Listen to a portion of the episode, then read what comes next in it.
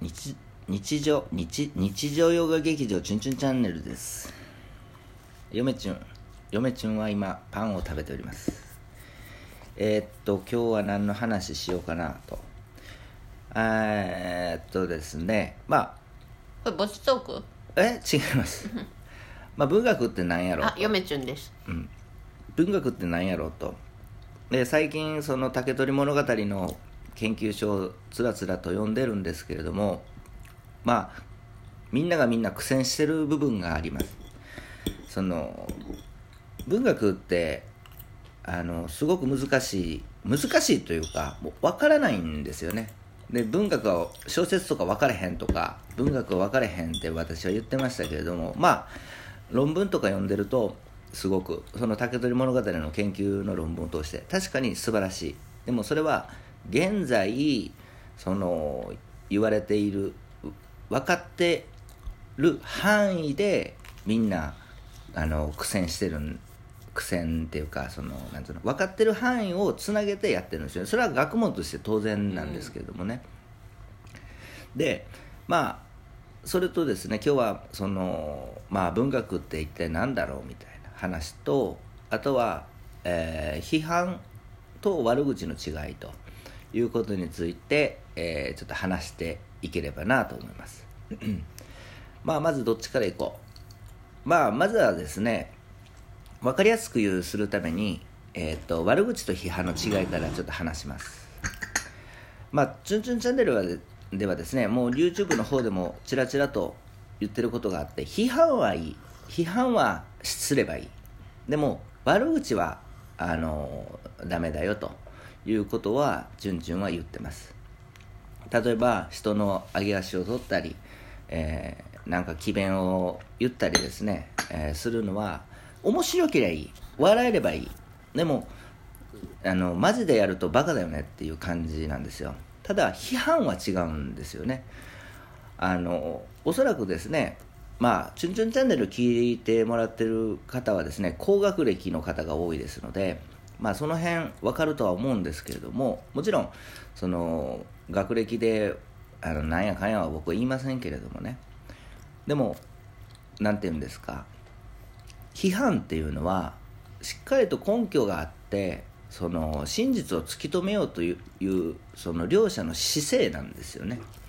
でその批判っていうのは必ずその進歩する上であの必要なことなんですよ。この批判がないと世の中っていうかその世の中のそのある出来事とかあることが全然前に進まないんですよね。で批判っていうのは悪口じゃないっていうのはどういうことかっていうと健全なんですよね。それは確かに論文読んどってこれは言い過ぎやろっていうのもあります。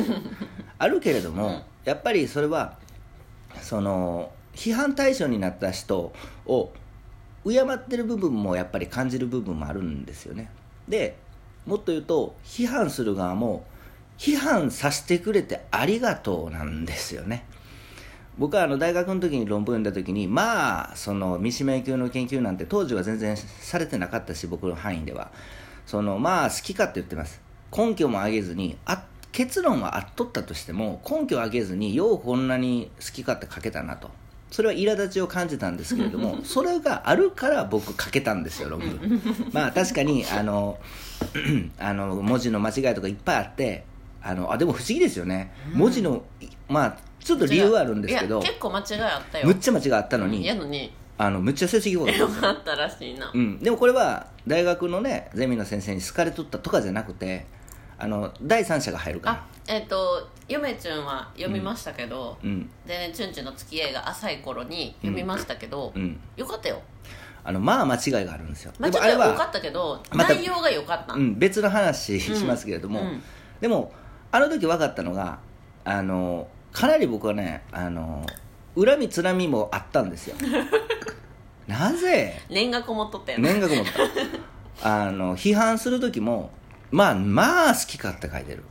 根拠を挙げずに、うん、それはは。何その卒論を書く大学4年生のそうそうそうそう。もうそのなんつうの苛立ちで書いてますよね。まあこいつ合ってる言ってるは合ってるよ。でもなんでちゃんと書かへんねんっていうこうっていう気持ちででも批判はさせてもらいましたね。あの同じ意見のし人たちも全部批判させてもらいました、うんうん。でもそれがあったからこそやっぱりそのいい批判ができてそのいい論文っていうかそのいい見解がとかいい考察ができたと。でだからその批判が目的になっちゃダメなんだよあそうそうそう。だから自分が達成したい目的とか自分が論じ,、論じたいことのうん正当性とかをうん。確実にするために批判をしてそうなんです。対比させるわけです。だから批判っていうのは、あの分かりやすく言うと、うん。うん自分の見解をあのの正当性うん。妥当性とかを、そあのなんつうの？証明するための一つのツールっていうかその方法なんですよそうそうだねから批判自体が目的になっちゃいけないんですよ。そう。でうん。批判自体論文っていうのはそれで批判が目的なのそうじゃなくて違う違う違う。その自分の研究対象に対してその真実を突き止めうんそう。ん。自分なりのその見解を示していくというような姿勢が批判なんですよ、うん。うんそうなんです、うん。そしすごいてわかる。自分が書いたものもまた誰かに批判されてそうそうそうそう。どんどんどんどん積み重なっていく。でもそれで見解が分かれる。そうやって磨かれていくよね。そう。で見解が分かれていや僕はこう思う。いや私はこう思うんやけれどもこうや。それが面白いんやな。いっぱい説が生まれる、うん。で最終的に判断がつかへんジャッジっていうのは多数決です。誰がどの説を支持しているか。世間一般的に。だって邪馬台国なんてずっと論争してるじゃない、うんそうなんですよ、うん。でそれが批判。で悪口は何かっていうと目的がないんですよね。そ執着あのうただ視言ってるだ点がない。け 相手を陥れようっていうだけ。うん。まあ少なくとも言ってる本人たちはそうは感じないかもしれないですけれども、あの聞いてる側からしたら、うん。あどこに執着で思ってくるのかなっていうか何が言いたいのかなっていうのはありますよね、うん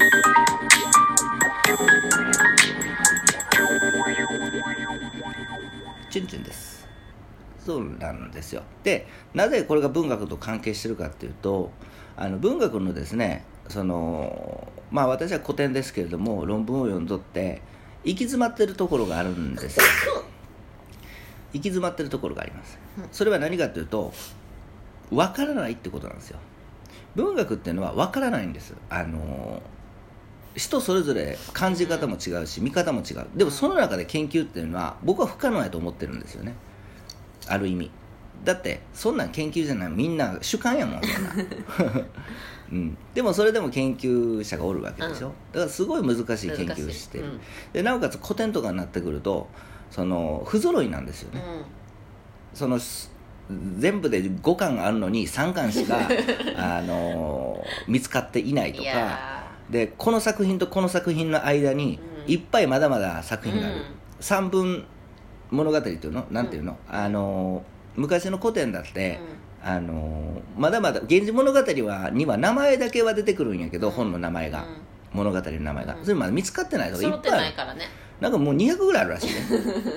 それが全部揃ってようやくあの全体像が見えてくるんですけれども、ね、読みたいな。そう。でもまあそれなしに研究しないといけない、うん。古代だって一緒ですよね、うん。古代の古代史の研究だって一緒なんですけども、あのまあその発見されてないものが多々ありあるからあそのでもその中で古代史っていう学問が成り立っている、一緒ですよねなんか文文学なんてもう特にわからない、うん。ただ最近のあの文学者というかその直近のね文学者はその随筆随筆とかそのいろいろあの音声とか残っとったりうん。するんで、まあ、ある程度は想像ができたりあのアプローチはかけれるんですけれども、まあ、古典となってくるとなかなか難しい、うん。